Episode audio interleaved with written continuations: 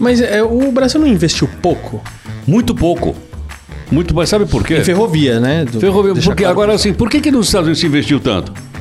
Porque eles fabricavam, perdão, eles produziam nos Estados Unidos, no interiorzão, é, o que a gente chamaria hoje de grãos para exportação. Então precisava do trem.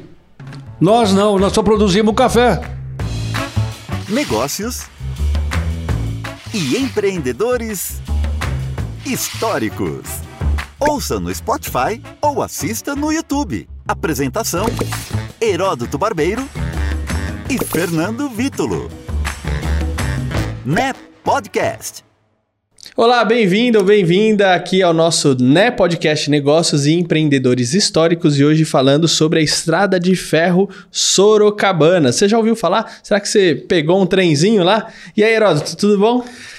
Tudo jóia. Vamos falar então do trem hoje? Olha eita, só, trem, eita, trem bom, né? Trem bom, só. Trem bom. Era a linha que ligava São Paulo a Sorocaba, né? E foi criada ainda na época do Império. Exatamente, exatamente. Aliás, uma coisa curiosa, ela foi criada depois da Guerra do Paraguai, só para a gente se, se, se localizar. Guerra do Paraguai, que terminou em 1870, ela foi criada um pouco depois, 75 por aí. Isso aí. Mas é uma coisa curiosa, sabe por quê? Porque esse período aí, que é o chamado final do século XIX, é o período da estrada de ferro no mundo, não só no Brasil. O mundo começa a ser cortado de tudo quanto é lado por estrada de ferro. Na Europa, na Ásia, mas principalmente nos Estados Unidos. Os grandes ah, magnatas americanos, todos eles tinham interesse em estradas de ferro. E as estradas de ferro saíam do leste, né? naquela região de Nova York, Washington, aquele pedaço, em direção ao meio oeste e em direção, a- chegando lá na, na Califórnia, por lá. Então ha- havia uma competição imensa com as estradas de ferro. Então é a época da estrada de ferro. Nós aqui eh, não tivemos a mesma, a mesma potência econômica para desenvolver estradas de ferro como desenvolveram lá na- nos Estados Unidos. Tá? Muito, muito lá, de- demais.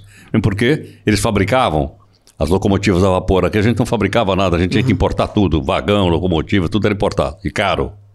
Vendido em Libra, nessa época não era dólar ainda. Então a, a estrada de ferro foi criada aqui também por motivos de caráter econômico, não foi para transportar passageiro. Foi por motivo econômico. É, então a economia puxava o trem.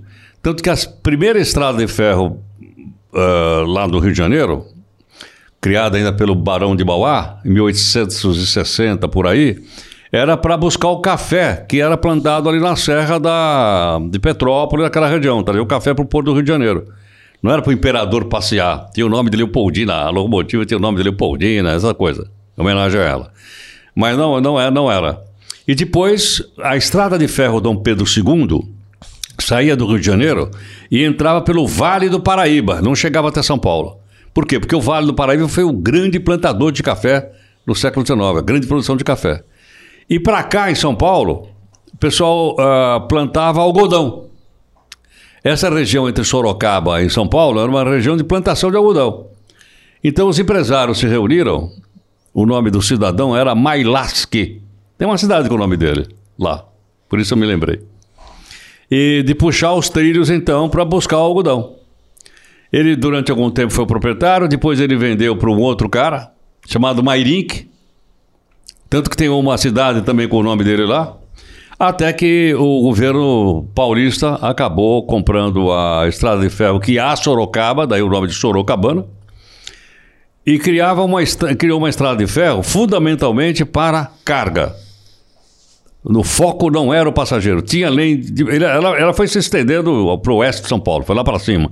Passou lá por Assis, depois foi para Presidente Prudente, que eu conheço bem, um pai da minha família de lá. Foi até a barranca do Rio Paraná, chamado Presidente Epitácio, onde já tive a oportunidade de pular dentro do Rio Paraná, lá dentro. Aí me salvaram. Ô, Heródoto, mas olha só que interessante. É, você falando assim da, da expansão, né? Tanto nos Estados Unidos, é, a partir das ferrovias, mas é, veja se eu tô certo. Muitas estações formaram cidades, né? Porque não Formaram. tinha cidade, chegava Formaram. uma estação ali e a partir dessa, cida dessa Exatamente. estação. E, e começava- geralmente a cidade crescia de um lado da linha e do outro lado da linha. Por isso é que as linhas de trem passavam exatamente no meio da cidade. E geralmente era a parte pobre ficava do lado da linha e a parte melhorzinha ficava do outro lado da linha. De frente para a estação. De frente à estação. A estação era o, era o local onde as pessoas desembarcavam, né? havia um certo glamour, entendeu? Você desembarcar do trem, todo mundo viajando de, de- de gravatinha, entendeu? De paletó, chapéu, todo mundo usava chapéu. Então a marca Sorocabana, ela teve ligado fundamentalmente ao transporte de carga, Primeiro o, o- o algodão. Depois, na medida que o café foi avançando para o interior de São Paulo, ela começou a ir atrás do café. Eu até brincava quando dava aula. Não tem aquela história, onde a vaca vai, o boi vai atrás. Era onde o café vai, a Sorocabana vai atrás. E ela foi, então, nessa direção que eu falei, por causa do, do café. tá? Cê- e você falou do Vale do Paraíba, eu lembrei da- do programa que a gente falou do Tecelagem Paraíba. Exatamente. Que também, se eu não me engano, aqui, ali onde estava instalada a Tecelagem Paraíba, era próximo a uma ferrovia. Uma ferro- A ferrovia, sim.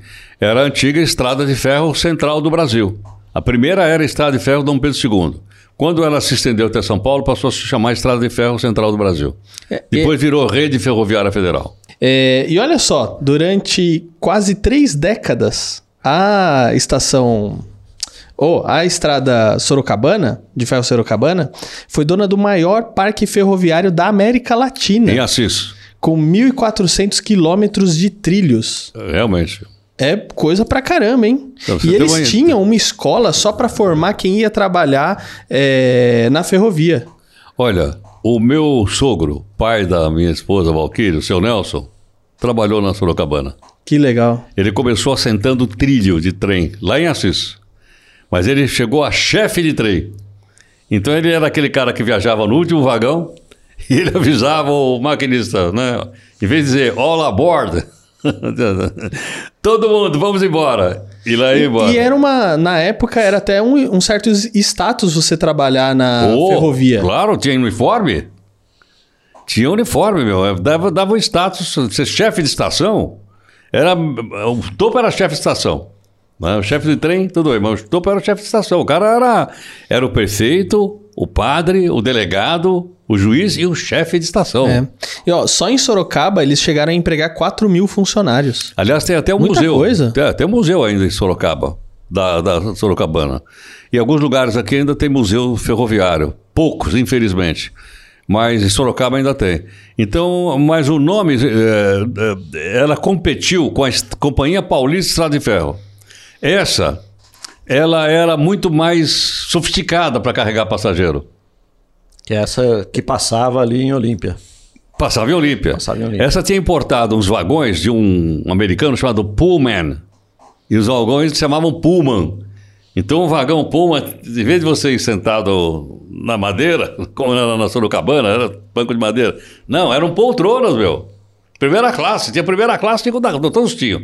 Mas a primeira classe da, da, da Companhia Paulista era o top. E já a Sorocabana não, já era mais humilde, né? o pessoal era mais humilde, e o negócio era carga. Não só café, mas por incrível que pareça, naquela época, os frigoríficos não ficavam no interior do Brasil, não. Frigoríficos ficavam nas cidades. Tinha matadouro em São Paulo. Quem conhece São Paulo, na Lapa, tem o matadouro. É, na região do ABC, que hoje se fala muito na área de, do automóvel, tinha três ou quatro grandes abatedouros lá. Então os bois vinham de trem, da Sorocabana. A boiada passava tudo em cima do trem. Vagão carregando boi. E ia em direção, então, aos frigoríficos que ficavam na região do ABC. O Swift, por exemplo, me lembro naquela época, nome de um cara, de um, uh, grupo americano. Arbor, também, nessa região. E tinha o, o, o abatedouro municipal, que tem até hoje, virou museu, está lá na, na Lapa, em São Paulo. Tudo de trem. E tinha um de Santa Amaro também, né? O frigorífico Santa Amaro, que era o Frigoréder. Frigoréder, é, é, é, exatamente, na região sul de São Paulo. Isso. Tinha também. Mas você ter uma ideia da importância da ferrovia. E outra coisa, havia nos Estados Unidos, tinha uma briga desgraçada do tamanho da largura do trilho, que a gente chama de bitola. Bitola. A bitola da. Ou a bitola hoje é 1,60m, porque dá mais estabilidade. A bitola da Sorocabana é de um metro. O trenzinho não podia correr, não, ele chacoalhava bastante. Percebe? Mas eu não sei exatamente quem decidiu por isso tudo mais. E ela então resistiu até que vieram ou vieram as indústrias fabricantes de caminhão. Aí elas acabaram não só com a Sorocabana, acabaram com a ferrovia no Brasil, que foi uma desgraça para nós. Hoje nós estamos tentando recuperar isso. Mas é, o Brasil não investiu pouco Muito pouco. Muito, mas sabe por quê? em ferrovia, né? Do- Ferrovia, porque claro agora assim, por que, que nos Estados Unidos se investiu tanto? Porque eles fabricavam, perdão, eles produziam nos Estados Unidos, no interiorzão, é, o que a gente chamaria hoje de grãos para exportação. Então precisava do trem. Nós não, nós só produzíamos café. Nós só tínhamos produto café. Quer dizer, nós não, não- não nos transformamos, nós não entramos na roda do capitalismo como os Estados Unidos entraram. Você não tem nenhum grande magnata brasileiro no século XIX. Você tem cinco grandes magnatas nessa época, cinco. Um deles chamado Rockefeller, o dono do petróleo, o outro Carnegie, o dono do- da, da Steel, do aço. E vai por aí afora. Então nós não tivemos essa, essa, essa, esse mesmo desenvolvimento econômico, por esse motivo, então, as estados eram fraquinhas. Aí vieram as montadoras e os caras acharam mais fácil botar em cima do caminhão do que botar em cima do trem né? o que foi um- uma desgraça. Você tem uma ideia? Sorocabana ainda. Ela tinha uma ligação para o litoral. Dava para ir de trem da Sorocabana. Não, da Santo Jundiaí, tudo bem. É aquela famosa do Mauá. Não, não. Eu cheguei a andar de trem da Sorocabana, fui para o litoral de São Paulo, região de Itanhaém, no litoral sul de São Paulo, de trem. Eles fizeram um corte na serra e tinha uma locomotiva especial que descia, e lá embaixo, ali embaixo, ela, a direita ela ia para o litoral sul, a esquerda ela ia para o Porto de Santos. Acabaram com tudo, rebentaram tudo, estragaram tudo, entendeu não? Inacreditável. E hoje nós estamos precisando chegar de trem no Porto de Santos com, o, com os grãos que nós estamos vendendo para o mundo, pro mundo inteiro. Aliás, o Brasil hoje é o primeiro produtor mundial de soja, meu. O Brasil é o primeiro produtor mundial de soja. É, o que seria do Brasil se tivesse investido em ferrovia hoje, né? Pô.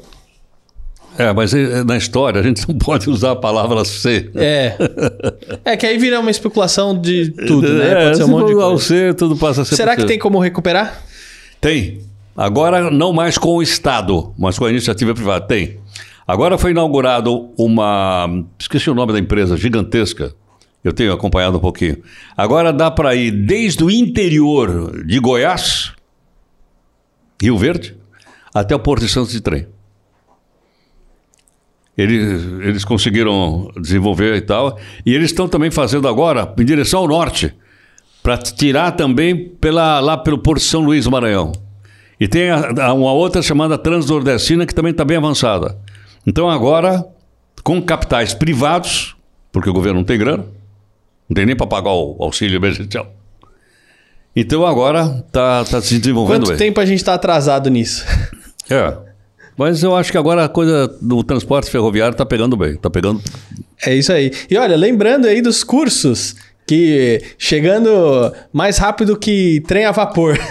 É, uma hora nós podemos criar aqui um curso de maquinista. O Fernando, Vamos fazer. Fernando tem uma veia de ferrovias, né? No, É. no- no sangue dele, porque o tataravô dele foi quem ajudou a construir a estrada de ferro Caruaru Recife. Caruaru, Ele era. Ah, é? era. Ah, eu conheço pouco aquela, aquela aquela área. Trabalhou naquela região lá.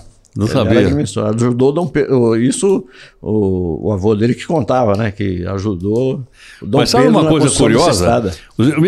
O pessoal trabalhou muito. Nos Estados Unidos, eles chegaram a importar escravos chineses para trabalhar nas ferrovias.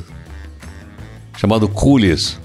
Eles eram escravos nos navios a vapor, porque eram eles que trabalhavam na casa de máquinas, jogando carvão lá para queimar, e na ferrovia. Então, nos Estados Unidos, além da escravidão indígena, que teve pouca, teve escravidão negra, muita, teve escravidão amarela também, com os chineses. Por aí você vê que não é a cor da pele que faz uma pessoa ser Pois é, escravo, não é. Bom, e lembrando aí dos cursos, o Media Training para o mundo corporativo, Comunicar para chegar lá e o YouTube Power Up, chegando mais rápido que os carros Tesla. É, tô deixando no link a descrição É, oh, tô deixando na descrição os links aqui para você acessar as páginas e obter mais informações aqui dos cursos. Só uma única Claro. coisa que eu não falei de ferrovia, mas não vou falar hoje. Eita! É uma cerveja chamada Piuil. Piuiu! Não é o marido do trem, Piuil? Só vendia nos trens? É, mas eu não, não vou falar isso não. Beleza, Heroto. Obrigado. Até a próxima, hein? Até mais. NEP Podcast.